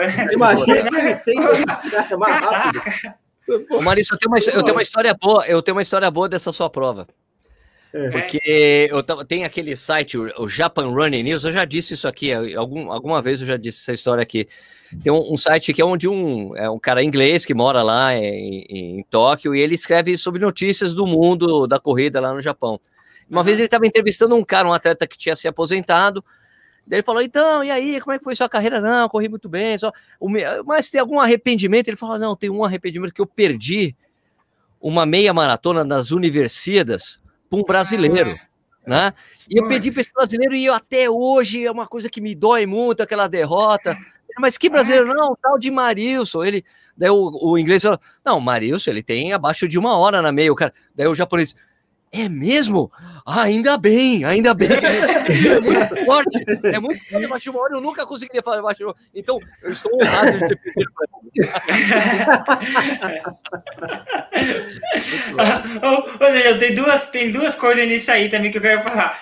É, só para terminar o negócio da meia, quando eu, aí depois eu terminei a meia, essa meia que eu corri 59, cara, depois eu não conseguia, eu não conseguia pisar no chão. Nossa. Putz. Porque aquela, aquela dorzinha da, da, que tava incomodando da canela, cara. Eu não conseguia, até para andar, cara, ficou Nossa. uma coisa, uma dor absurda. E aí, faltava o quê? Faltava menos de um mês para a maratona de Nova York que eu ia defender ah. o título. Ah, isso. o que que aconteceu? Eu fiquei quase um mês todo parado, sem conseguir treinar. Tá certo. É. E aí, e aí, cara, a, de tanta organização, não, ele tem que vir, ele não pode ficar fora, porque ele tem que. É o campeão. Tem que defender, tem que, defender tem que vir. E aí eu corri lá no sufoco, tomando anti-inflamatório, sabe? De dia, de manhã, de noite, para tentar correr a prova. E foi um sacrifício só. Mas ia ser uma prova que eu ia correr novamente muito bem, porque eu estava no meu melhor ano, né? Uhum. Não, Imagina, não, fazendo a meia para 59? Não, à toa tinha corrido 59. Só que assim, corri machucado. Eu corri machucado, né? Sem, sem condições nenhuma. Eu, na verdade, eu nem sei como eu terminei aquela prova é, até hoje. É. 2h13, 2h13 47. Pois é, mas Aí... eu terminei assim, cara, sentindo dor do começo ao final e na base de anti-inflamatório para correr, porque senão eu não conseguia correr. Né? E, e a, e, a, outra coisa que eu ia falar, sério, essa universidade desse japonês foi engraçado, foi exatamente isso que aconteceu, cara. Eu acho, se eu não me engano, foi quando eu fui, quando eu ganhei pela segunda vez, né? A, a universidade, que é a Olimpíada Universitária, né? Sim. E nessa prova, cara, de meia, foi em Palma de Mallorca, na Espanha, um hum. calor, cara, um calor absurdo, né? E aí o que, que aconteceu? Alguns dias antes lá, eu me alimentando, comendo todo dia macarrão com frutos do mar, né? Macarrão com frutos do mar, aquela coisa toda. Cara, no dia que eu fui correr a prova, me deu uma indigestão. Cara, no dia da prova. E eu não sabia, é, sabe? A gente começou e começou a partir do quinto quilômetro, eu comecei a sentir aqueles incômodos na barriga, né? Aquela vontade de parar, aquelas, cara, aquele suor que não era. Que é aquele calafrio, não é suor, né? suor, que não é né? suor do, da, da, daquele calafrio. E aí, cara, tinha um carro de filmando a prova, assim, né? Aqueles carros uh, da imprensa mesmo, né? Da, da universidade. Eles iam com um carro grande, com cheio de repórteres lá. E eu olhava para o lado assim, caçando um banheiro para parar e nada, cara, e nada, aquele negócio me incomodando. Cara, aí, o que que acontecia? O grupo abria, né? A dor apertava e eu diminuía. Aí o grupo abria. Né? O grupo ia embora. Aí eu ficava lá, no meu, passando mal, assim, correndo, mas respirando fundo, passando mal, cara. Aí, quando dava uma melhorada, eu aumentava e encostava no grupo. Fartileque, fartileque. É, fartileque o tempo todo. Eu sei que eu fui, eu fui correndo assim, do quinto quilômetro a, até o final, praticamente. O que, que aconteceu no final? Né? Aí quem estava liderando a prova era justamente esse japonês. Eu acho que no final, acho, e no segundo era um, um chinês, eu não sei se. É, eu acho que era outro asiático, cara. E aí, quando eu, eu comecei a avistar o, o estádio, eu acho que eu estava em quarto, em quinto colocado, mas assim, eu estava correndo tranquilo, mas eu não conseguia correr por causa da barriga. Né? Eu não conseguia aumentar o ritmo. E, e aquela vontade de ir no banheiro, aquele incômodo, cara, na barriga. E aí, quando eu comecei a avistar o estádio, eu falei, cara, sabe uma coisa? Eu vou começar a correr aqui agora, porque o estádio está chegando ali. É, é, é, a oportunidade de, de, de, ir no banheiro também, cara. E, e, aí eu comecei a correr e tal. Aí de quarto, de quinto passei para quarto, de quarto passei para terceiro. Aí passei o último na entrada, o segundo colocado na entrada do estádio. Aí, faltando 300 metros, tinha esse japonês dentro da pista né? Caraca. Aí eu aumentei o ritmo, ah, aumentei, cheguei, né? Assim, cheguei forte, porque eu tava inteiro, não tinha sentido nada da prova, não tinha corrido nada, né? Aí cheguei forte, pá! Aí cruzei a linha de chegada lá em primeiro, aí não parei, fui direto pro banheiro. fui direto pro banheiro, aí os caras. Aí depois eu, eu vi o pessoal comentando: Nossa, você tem uma chegada muito boa, muito forte, então não sei o quê. Né? Você Cara, não sabe eu... o que está acontecendo. Não, eu fiquei, e depois eu fiquei quase uma hora lá dentro do banheiro passando mal. Conclusão. Aí depois me levaram lá para o atendimento médico, os caras me deram soro na veia, me falaram que eu estava desidratado, que eu estava com infecção intestinal, me deram um medicamento. Sei, e foi desse jeito que eu ganhei desse japonês. Ó, eu levantei, o nome do cara é Takayuki Nishida. E é ele já ganhou, ganhou B Porta. Ganhou o Bepoar, tá, tem 12 e 8. É, não, na, não, nessa não é, época. Não, não, não esse, essa universidade, principalmente essa prova de fundo, era forte. E, inclusive, quem estava lá também, eu acho que era o, é, o Diácono, Diácono Leone, que eu não sei se ele esse foi terceiro ou quarto na maratona de Nova York, né?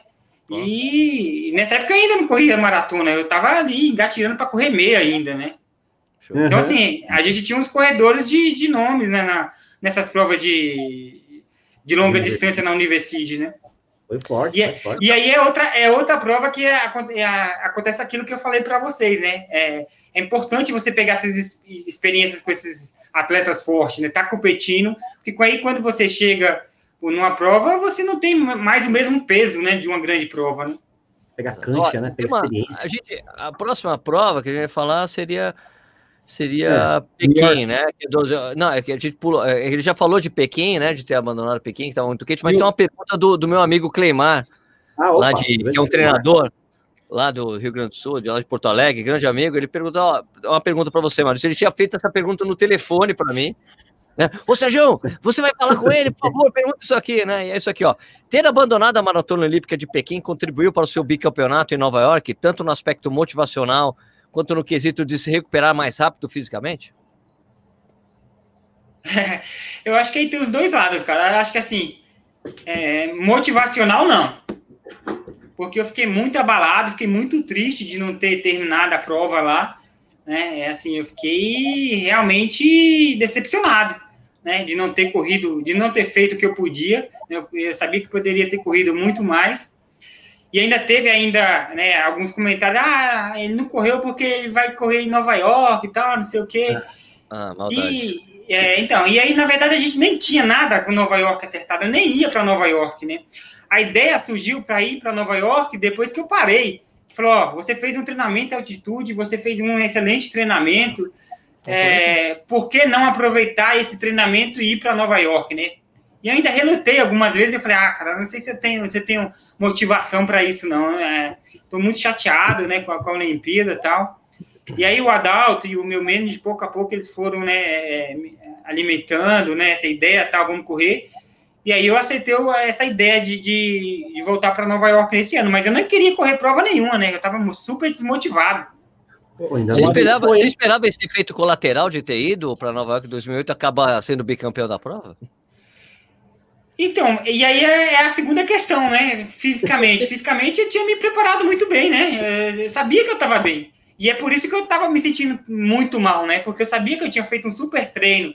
Eu acho que jamais é, é, eu tinha feito os treinos que eu fiz naquela ocasião para Pequim, né? E aí, só que aqueles treinos ainda estavam em mim, né? Não tinha perdido. A única uhum. coisa que eu fiz foi é, prorrogar um pouco mais e lapidando, né? Isso uhum. um pouco mais, é, procurando não é, não passar do ponto, né? Não, é, isso acontece, normalmente acontece com muito maratonista, né? Vai emendando né? uma, é, e aí acaba errando, né? Nos treinamentos. Mas uh, eu treinei muito pouco para a maratona de, de Nova York depois de Pequim né? Porque os treinos eu já tinha feito, na verdade.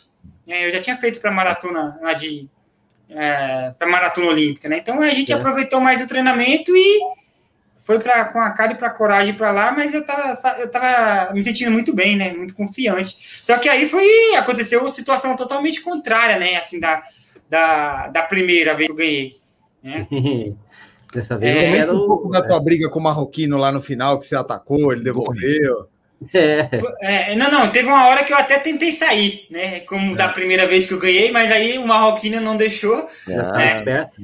Foi esperto, ele veio também, e aí aconteceu o contrário, quem abriu distância teve um certo foi momento ele, da né? prova, né? foi ele, né? e aí eu fiquei para trás, né? E aí eu, de certa forma, eu já estava até me conformando já com a segunda colocação, porque quando ele entrou no Central Park, eu vi que ele estava com a distância até considerável, né?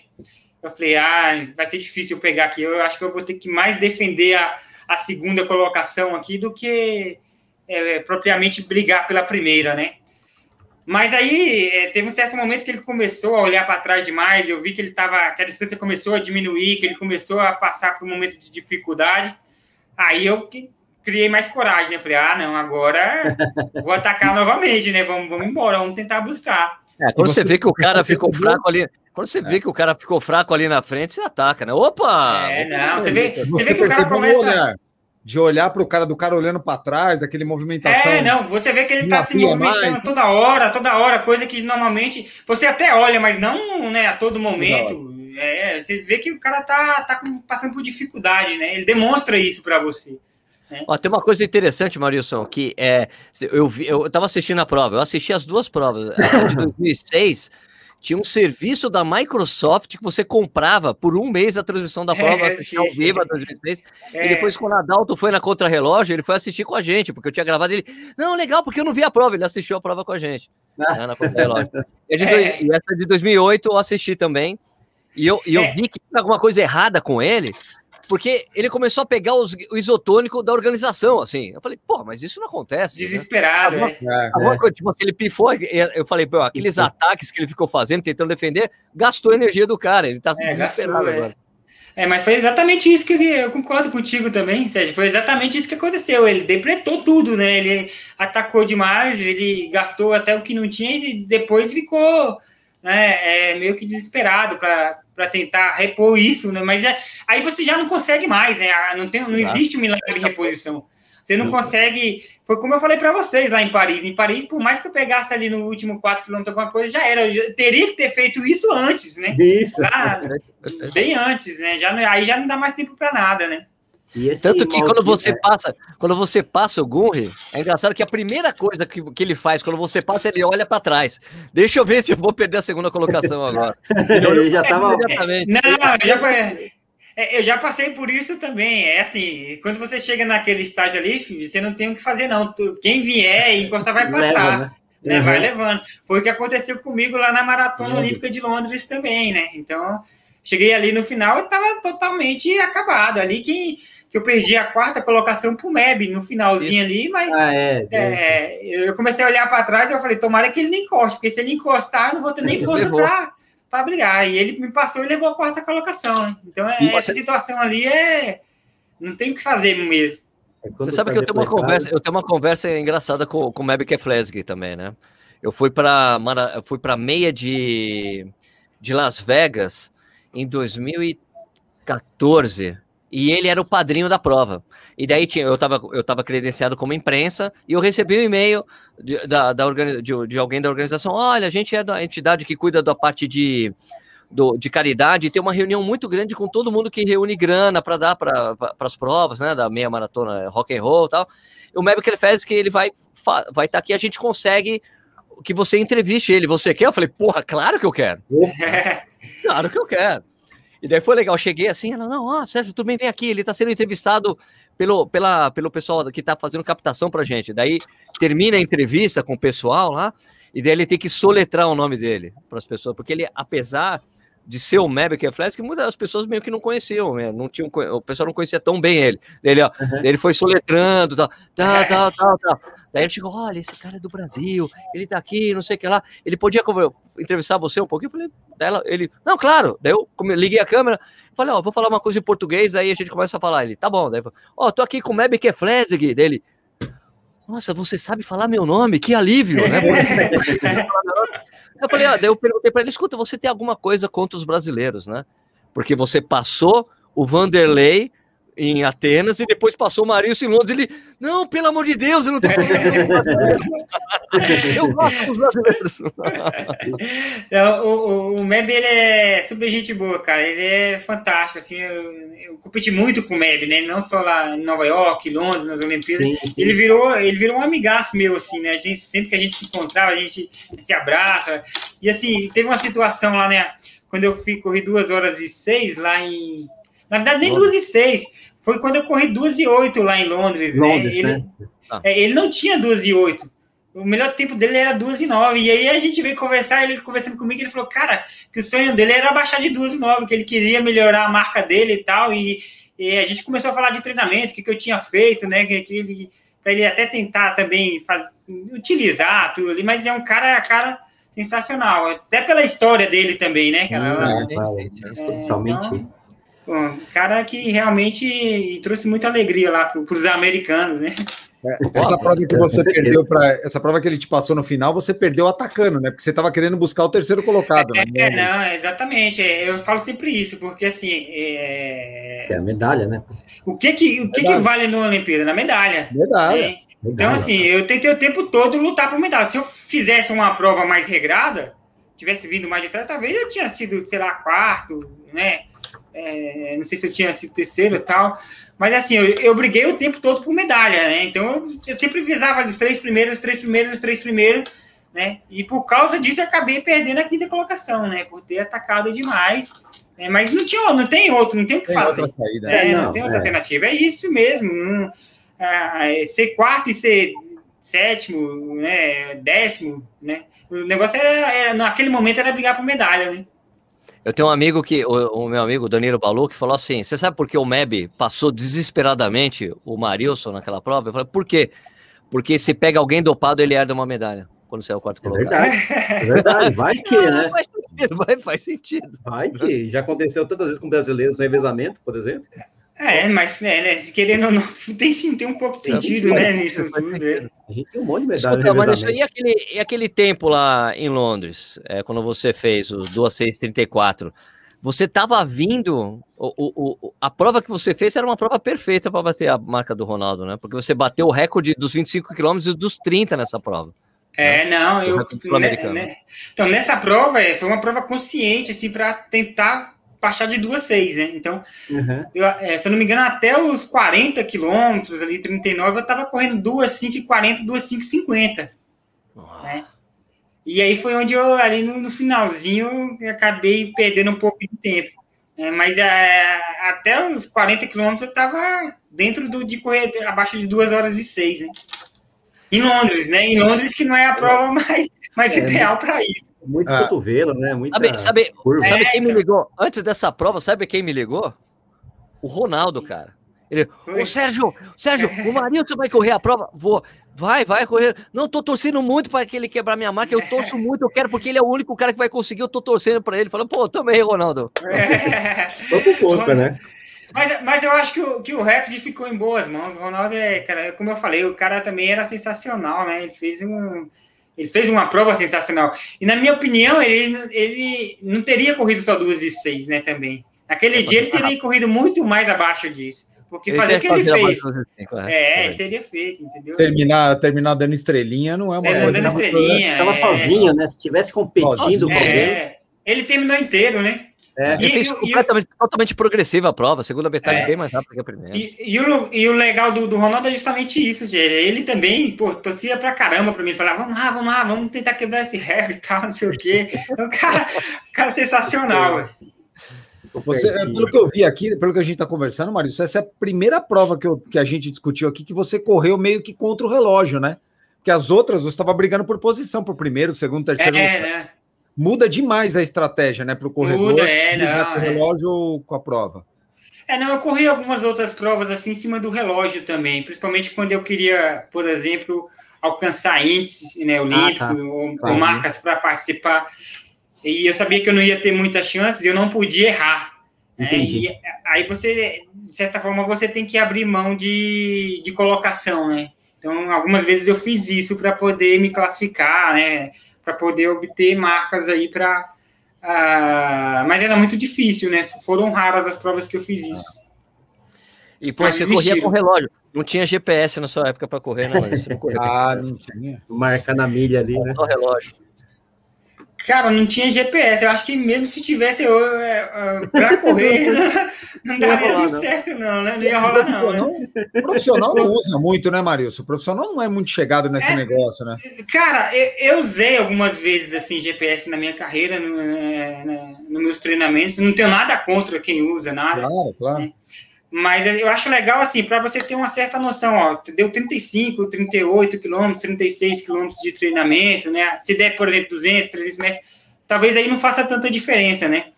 Mas, por uhum. exemplo, você pegar um, um treinamento é, de um atleta de alto rendimento, né, de um maratonista, como os meus, se você pegar, por exemplo, um progressivo, que eu terminei a fazer progressivo correndo 15 quilômetros a 45 e pouco, né? Que ali, e aí, caso de dois, três segundos, no mil já faz uma diferença enorme no final, né? Nossa. né? Uhum. Então, aí não, não tem como, né? Aí não tem. É, por isso que eu não usava tanto.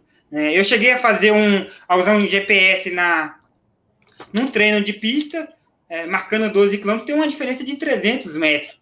É, 300 metros é quase um minuto, né? Então, 300 metros, num, é. 300, um minuto de uma maratona, eu tinha corrido duas, 5 e 30, né? É muita coisa, né? Ô, Sérgio, Ô, Sérgio, não sou eu e nem você que está falando agora, é o Marilson, hein? Então, Marilson falando. O Marilson é... está falando que o GPS não. na pista fica louco, ele rouba é... muito. A gente fala muito isso, Marilson, que o GPS na pista ele se perde, ele não, ele perde totalmente não a precisão. Não, ele perde, na pista perde ele perde, ele, ele não marca certo, né? Eu acho que o GPS é mais para percurso longo e tem uma é. outra situação também, porque se você tiver é, por exemplo, onde tem muito prédios, né, onde não é ah, muito aberto, ele, em certo momento parece que ele perde a, a localização e, é, em Chicago, né? Então, e aí você você perde a precisão do GPS, né? Mas, pelo amor de Deus, eu não sou nada contra quem usa GPS, não. não. não eu acho legal, gosta. né? É, eu acho legal usar o GPS para ter essa noção. Eu usei também, né? Eu usei nesses treinos é. mais longos. É, é, geralmente, quando eu ia fazer esses trabalhos longos, que aí não, não é, era progressivo, nada, então é. Eu usava esses GPS para saber mais a distância, quanto que eu tinha feito mais ou menos, para no final ali fazer aquela somatória de quanto que eu tinha feito, né? Na semana de quilometragem e tudo, né? Mas a gente tem que ter essa consciência, ele não é fidedigno, né? Isso. Escuta, Marilson, é, dá uma refer... faz uma referência para gente aqui do, de quando você estava fazendo seus treinamentos para valer, inclusive com a ajuda do meu amigo, que eu moro aqui em Jundiaí, né? Do meu amigo André Alberi, que treinou bastante com você, te puxando ah. em treinos aí. O André, é, fala para gente, quando, quando você fazia as repetições de 400 metros, para quanto você fazia? Cara, eu cheguei a fazer é, é, treinos poucos, né? É, um e um, um e dois. Essa era, era a, a, média, né? Eu cheguei a fazer 32 tiros para um e um, um e dois. Inter, intervalo de quanto? Intervalo de quanto, Maurício? Ah, eu usei intervalo de 30, de 40 segundos. Ah, meu Deus do céu, é bem curto o intervalo. Uau. E, é e para mim, viu você fazer o quê? Oi? Mil, mil, mil, mil, metros, de mil, tiro de mil. Ah, mil eu cheguei a fazer de, a média 2,42. E fazia quantos 2,42, assim? 2,45. Ah, cheguei a fazer 12, 14 tiros de mil. E é, quando, quando, então, quando era um pouco mais lento, a gente fazia é, num, num tempo mais. Quando eram é, mais repetições, a gente uhum. fazia um pouco mais lento, né? Então a gente Lógico. fazia ali 2,45, uhum. 2,48, né? Quando era menos repetições, é, 10, 8, 10, a gente fazia um 2,42, né? A mesma coisa o 400, então eu fazia um em um, fazia ali 22, 24 tiros, né? Se eram 30, 32 tiros, aumentava um pouquinho mais, um, um 3, um 4. Quilometragem era 200, 220 mais ou menos na semana, no pico? É, eu cheguei a fazer 210 quilômetros semanais. 210. É, é, 210. Eu tenho uma curiosidade que eu li sobre você, era que você chegou a treinar em três períodos uma época, né? Que o Adalto, acho que você e o Adalto tentaram. Como que é, a gente tentou. É, a gente tentou fazer isso uma época quando eu fui para a Colômbia, lá na altitude. Uhum. Só que eram três períodos, não é três. Era, a gente tentava acrescentar um pouco mais de quilometragem, é mais para aumentar um pouco do volume, né? Então, é, então colocava uma, mais, uma, mais uma rodagem de 8 quilômetros ali e tal. Mas aí a gente chegou à conclusão que não ia dar certo, porque eu não conseguia descansar entre um treino e uhum. outro, porque então não valia a pena, né? Então, por exemplo, é, quando eu fazia dois treinos, então eu, faz, eu fazia o período da manhã, almoçava e depois eu dormia, né? E voltava a fazer o da tarde. E quando eu fazia os três períodos, eu não fazia, eu não conseguia dormir. Né? Então, o que, que a gente ia fazendo? A gente ia acumulando cada vez mais cansaço, então a gente chegou à conclusão que, que não daria certo. Mas isso era uma coisa que muitos quenianos fazem, né? Sim, tá. Lá na, no, nos treinamentos deles, mas os caras também são bons de cama, os caras dormem toda hora. É, Gostou do cara, né? eu, cheguei, eu cheguei a viajar com os, os caras assim no mesmo avião, é, voo de 50 minutos, de uma hora, os caras colocavam o braço do lado e dormia. Né? Quando eu olhava, o cara já estava dormindo. Os caras, onde eles estão, eles dormem, né? Então, para eles é fica cômodo fazer três períodos, né? Eles conseguem descansar de um período para outro. Né? Marisa, quando você ia para Paipa, você ficava no, no camp do Jacinto Lopes? Eu fiquei uma vez, a primeira vez eu fiquei no Jacinto. Quando foi a primeira vez lá, eu fiquei no Jacinto Lopes. Né? É, para quem não sabe, é um corredor né, colombiano que recebeu muita gente lá né, na, na, época, né, muitos atletas não só brasileiros, mas outros, outros atletas de outros países também. Eu fiquei a primeira vez, e depois eu, as outras vezes que eu voltei, eu ficava em, em casas alugadas mesmo, né, com os outros corredores. Cheguei aí com a delegação brasileira também para lá, a gente já chegou aí com a delegação grande também, né. Mas é, é um lugar legal de treinar porque é um lugar interior, né? Então, assim, é, é bem interiorzão mesmo você não tem muito o que fazer na cidade, então é treinar e dormir, né, comer e dormir. Só pensa nisso, não tem outra coisa para fazer. Eu acho que tá, aí tá o melhor efeito né, do, do, do, treinamento lá, né? Você não ter que se preocupar com nada, que se deslocar. Então, você já sai correndo de casa, você descansa melhor, você dorme melhor. Então, eu acho que o melhor efeito de, de dessa altitude lá é esse. Né? Escuta, Marilson, vamos fazer a pergunta de um milhão de dólares para você, Ei, porque é uma pergunta que todo mundo quer saber. Esse, você já correu com esses tênis, esses super tênis aí, esses tênis com placa de fibra de carbono? Qual que é a sua empresa? Eu sei que você ainda tem a, ligação com a Nike, tudo bem, não tem problema. Não, não, não, é não eu, eu, eu, tinha, não tenho mais. Não tem mais, não tem mais. Não tem mais é. Tudo bem, né? Mas ainda tem uma. E aí, o é. que, que você acha desses tênis aí? Cara, eu acho assim, é... os tênis têm ajudado? Ah, isso é fato. Né? Uhum. A gente não pode negar isso.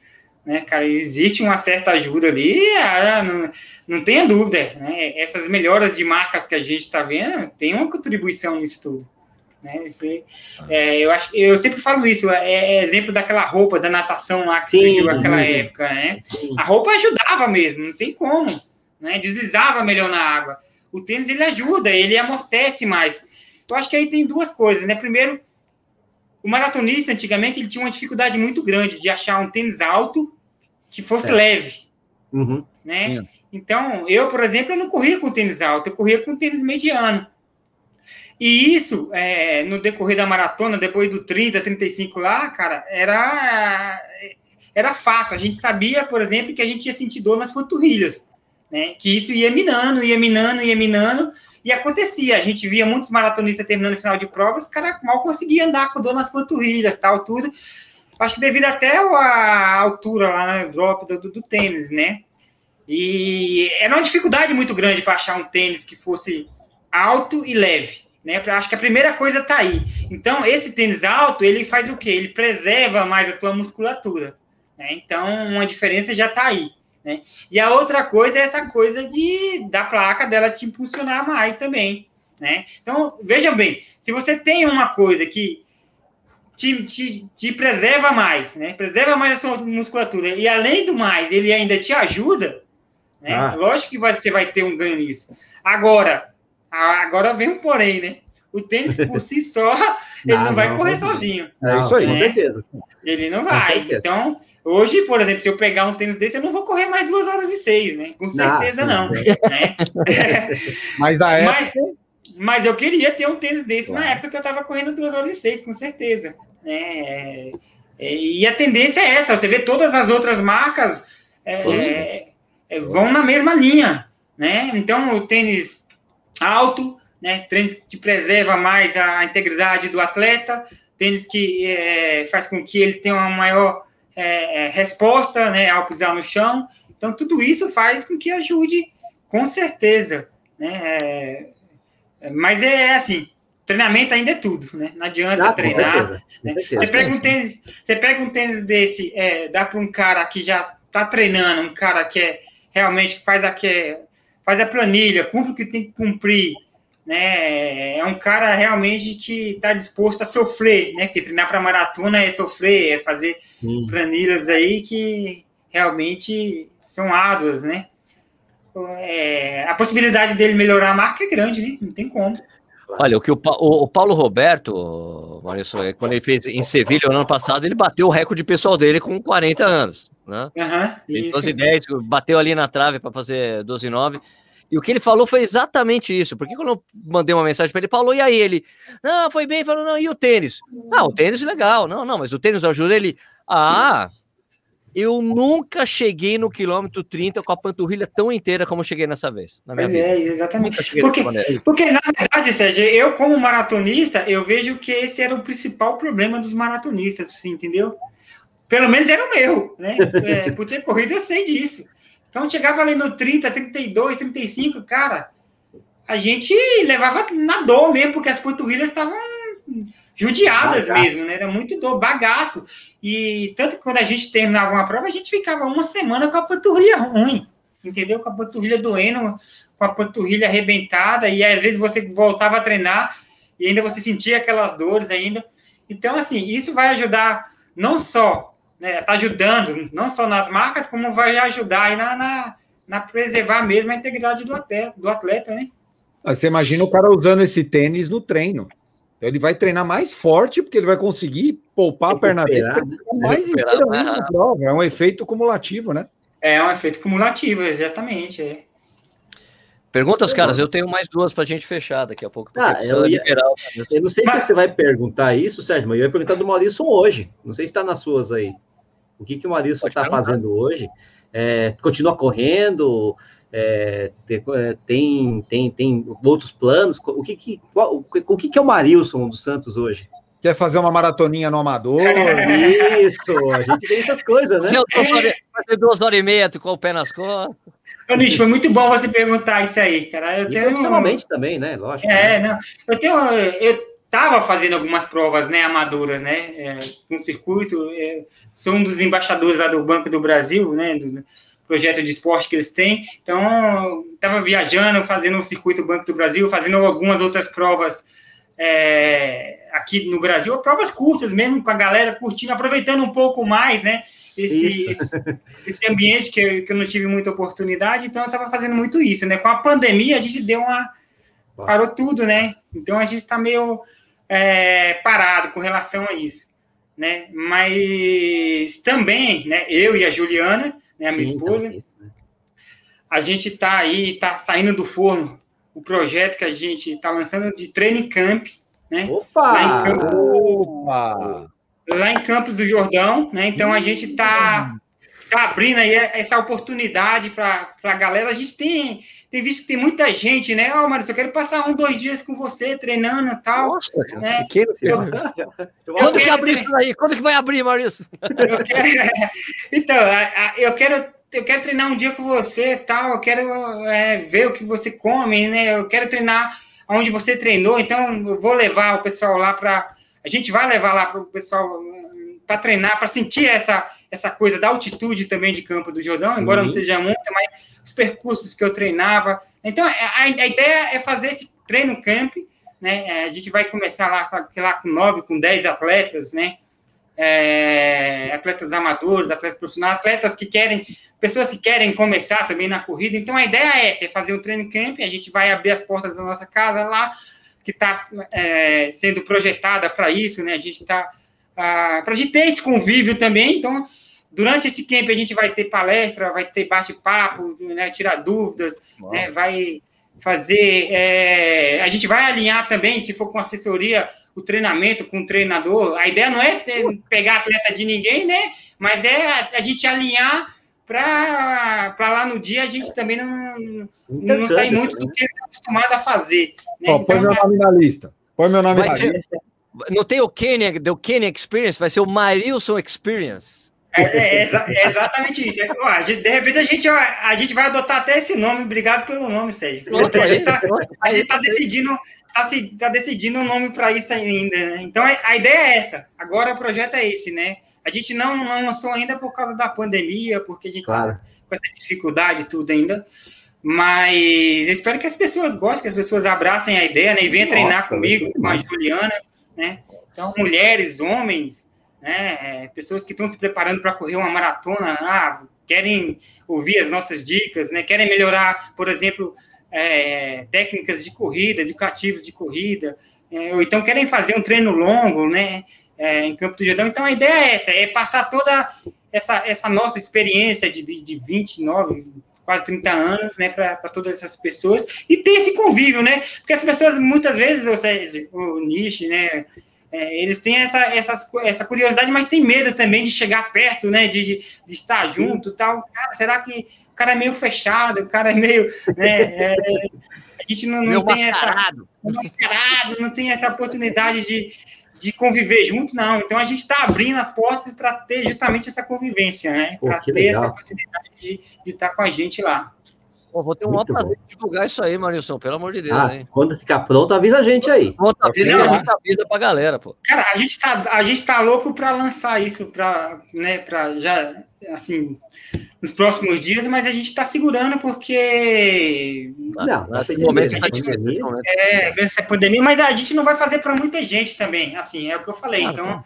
a gente vai começar com grupos pequenos, né? É, é, com oito, dez atletas, né? Seis atletas, e vai depender do, a- do grupo que a gente tiver. Então, ah, juntou cinco, seis, sete amigos, ah, a gente quer ir, vai ir, Marus, quer fazer com você. Opa, vamos fechar então, entendeu? Então a gente Legal. vai fazer esse treinamento. Contextualizando, né, Sérgio Inicha, a esposa do Marilson é bicampeã pan-americana, né? É, Cinco tem o mil, recorde, né? recorde, recorde brasileiro, 3 mil Brasileiro. obstáculos, é 3 dela. mil que o obstáculo é dela, Juliana então Gomes estamos Santos. falando de um casal um pouco veloz. Eu, eu tava falando com, com, com o Maurício, aí a Ju tava aí, eu falei, nossa, é, o, o Miguel, que é o filho dele, nasceu, ele escolheu muito bem os pais, né? Porque você tem que escolher bem os genes, né? Pra você se tornar. Ah, ele escolheu. Imagina. Imagina. Agora, vamos Mas, eu só suas pra- perguntas posso aí, minhas perguntas, minhas perguntas Pode fazer. fechar? Eu já fiz a minha. É, Maurício, você tem algum arrependimento na sua carreira? Cara, arrependimento? Eu acho que não, cara. Eu acho que eu fiz o que eu tinha que fazer, sabe? Eu acho que eu cheguei. Eu acho que, Sérgio, eu acho que pra quem começou correndo descalço lá na Celândia, eu fui até longe demais, cara. A verdade é essa. entendeu? Parabéns. Conquistou É. Nova York. Pô, eu fiz muita coisa assim na minha, na minha carreira, né? É, é, para quem começou descalço, sem pretensão nenhuma, né? Sem tênis para correr, né? E eu passei muitos anos assim com dificuldades para tentar né, se encaixar, pensando em desistir, né? É, não tinha clube e tal. Então, cara, eu acho que eu fui até longe demais, né? É, eu só la- lamento não ter é, tido assim, né? Quando eu estava na minha melhor forma, é, oportunidade de ter, por exemplo, competido com ah, grandes atletas né, de outras épocas, como o Zé, Zé João. né, Ah. eu falei isso para ele. Eu acho que teria sido bom tanto para mim quanto para ele também, né? Porque o Zé João também foi um, um atleta Ah. fantástico. Então, assim, acho que o, o arrependimento maior, mas aí não é uma coisa minha, né? É mais isso mesmo, é de não ter É, podido claro. ter competido com esses grandes atletas aí brasileiros, né? Que passaram aí antes de mim, que fizeram história. Eu acho que teria sido teria sido bom tanto para mim quanto para eles também. Ah, Deixa eu só mostrar aqui, a gente falou da. só- porque a gente falou da Ju, não, a Ju é essa daqui. Sim. Essa Juliana, que essa foto aqui foi cedida pela uma amiga que a gente tem em comum, né? Fernanda Paradiso. Fernanda. Ah, Fernanda É, Paradiso. É Fernanda. A demais. mandou essa foto. Ela mandou algumas fotos aqui legais, você, Maurício, você aqui recebendo. É, ah, pro Hall da Fama da Maratona de Nova York. Esse é, aí- louco de Esse é o- esse terno, é o mano. Herman- é isso? esse é o Herman- É o Herman Silva, esse cara, Maurício? esse é o Herman Silva. Isso. É o Herman Silva, mesmo. Outro O Herman. Silva, Herman Silva é, o- é o mas- Marilson mexicano, né? Que ganhou duas vezes em Nova York. Cara, Sérgio, e- e- esse cara, quando ele começou a, a, a correr as maratonas de Nova York, quando ele ganhou as maratonas de Nova York, a, a maratona era transmitida no Brasil pelo canal aberto. Né? Sim, sim. E, eu, e eu tive, a- e eu tive a oportunidade de assistir. Eu estava assistindo as vezes que ele ganhou. Eu falei isso para ele lá em Nova York. Falei, caraca, bicho, você me incentivou muito, viu? Porque essas legal. vitórias lá foram sensacionais. E uma das provas que ele ganha é uma que ele erra o percurso e ele volta, né? Isso, Exatamente, Isso, é exato. verdade. Volta e passa o outro mexicano que tava Ele com volta, e aí, quando, quando todo mundo acha que já era, que né, não tem como mais dar, ele né? alcançar, ele alcança o ca- que, é- que eu acho que é outro mexicano, que é o Paredes, se eu não me engano, e ele ganha a prova. Né? Então eu falei assim, ele foi uma foi um incentivo e tanto para mim. Essa Muito foto bom. aqui, sensacional com você no fundo aqui, ó, de tênis É, essa, gravado. prova foi, essa prova foi do Hall da Fama, né? Isso. Acho que tem, tem uma foto aqui com você, ó, tem aqui você com o Vanderlei, e tem uma foto sua que ela te mandou, mas acho que tá no, no, na- tá no Instagram, que é você com o Hebe Fesg, né, que você falou que é seu amigo, né? É, não, é, a Fernanda tem todas essas provas, porque a Fernanda estava sempre ali em Sempre, Nova né? York. Nova York ela em faz. Londres, é. Ela, ela tava acompanhando e assim, a gente sempre dava um jeitinho de colocar ela ali com a gente lá no, na, na Nossa. coletiva e tal, né? Então ela sempre estava ali né, fazendo o trabalho dela, né? Marilson, última pergunta. Vai, Sérgio. qual foi a coisa mais importante que a corrida te ensinou? Cara, a coisa mais importante. Cara, para mim foi ser. Foi ser assim, um cidadão do bem, sabe? Acho que a corrida. Eu que nasci na periferia, sei os problemas de tudo, né? Como qualquer outra pessoa que nasce na periferia, sabe que você tem vários caminhos, né?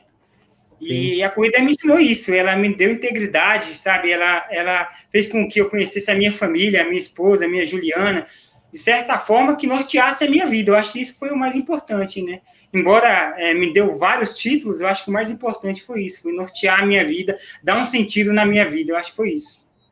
Pode demais. Pode demais. demais. Legal. Muito bom.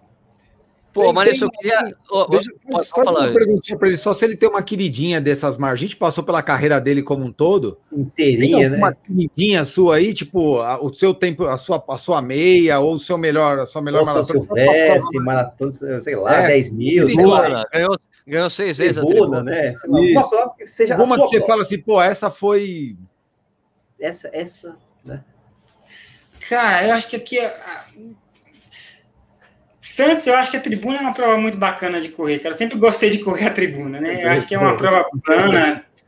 Cara, a prova ela é sensacional, né? Então eu gostava muito de correr a, a tribuna FM. Mas São Silvestre também é, é uma Aí. prova. Ai, né? Caímos na maratona de São Silvestre. Ai, ué. Não, não mas não, mas é maratona de São Silvestre, é, maratona de São Silvestre. A, mara, a São Silvestre é aquele, aquela coisa que a gente, todo mundo, todo corredor sabe, né? Se não correu, não correu nada ainda. Né? Não, é corredor, não é corredor. Não é corredor. Então tinha que ter corrido, não tem como. Né? Pode ser campeão de Nova York. Pode ser campeão de Nova York. Não correu. É.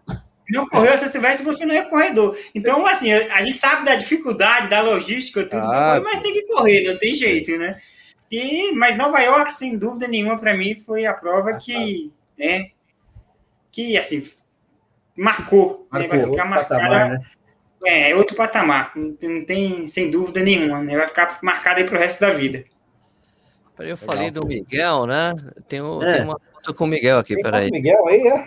É que a, que a Fernanda me mandou, peraí. Aqui. Você tá cheio das fotos aí, Sérgio, caramba. Quantos anos tem o Miguel, Marius? Ah, Miguel, Miguel com a Ju, é essa foto, Miguel, e esse é o meu agente, Felipe Poço, né? Meu okay, manager lá, responsável para me colocar nas provas lá fora. O que me colocou na prova de Nova York também, né? Juliana tá chique demais, hein? Olha. Ah, é, Juliana, Miguel. O Marilson de terno, gravata preta, bonitão. Tem aqui, ó, o Marilson com ninguém menos ah, que Paula Redcliffe. É, Paulo Redcliffe. Ela é muito gente boa, né? Ela é, uma... ela é gente boa demais. Paulo Redcliffe é.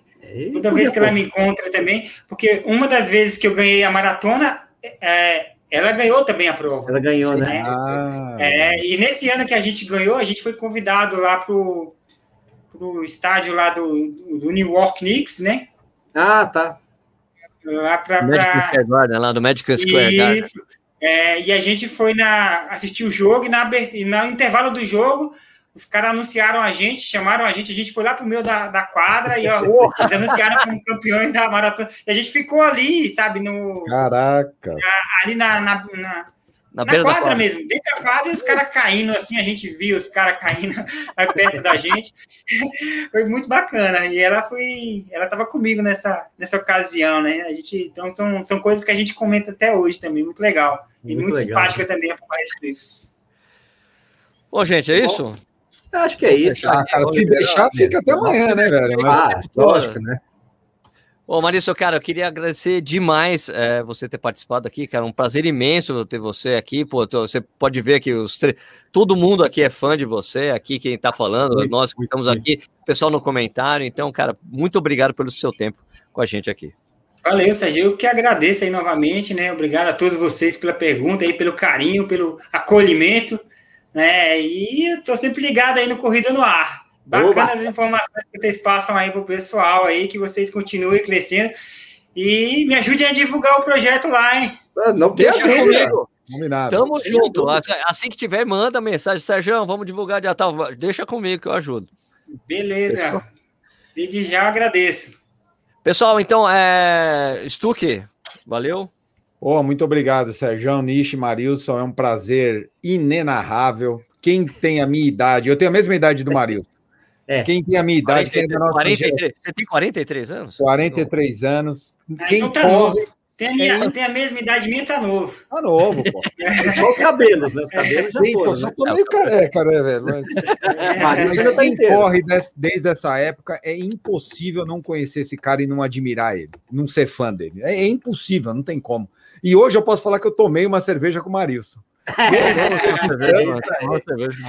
Quem sabe um dia eu tomo uma pessoalmente. Não, eu ia falar isso. Qualquer dia a gente tem uma pessoalmente. A gente marca nesse, uma pessoalmente. Nesse campo aí, nesse campo a gente vai. O todo mundo ah, correndo lá vai nesse campo para tomar cerveja com o Maria. É, ah. ou, ou, a gente toma um vinho lá, vai ter um jantar de massas e a gente oh, toma um vinho. Pronto. Quer aparecer? Fechou. Fechou. Fechou. Nishi, valeu. Ah, eu que agradeço a, a, a, oportunidade de falar com o ídolo meu. Pô, o Vinícius já falou tudo, né? A nossa geração de corredores amadores se inspirou muito no Marilson. Queria ver o Marilson, queria saber o que aconteceu com o Marilson na prova X. E Y, ah, ganhou de novo. É, é, muito bom, né? Muito bom falar com o Marilson, é muito legal. É, Estou muito feliz de ter tido essa oportunidade aí. Valeu, Marilson, valeu, Sérgio, valeu, Vinícius, e valeu, galera aí que assistiu a, a entrevista, que vai escutar por podcast, que vai assistir o vídeo depois. Foi muito legal, cara, muito legal. Então, pessoal, queria agradecer a audiência de todo mundo. Obrigado de novo, Marilson. Obrigado, Nishi. Obrigado, é, Vinícius Stuck.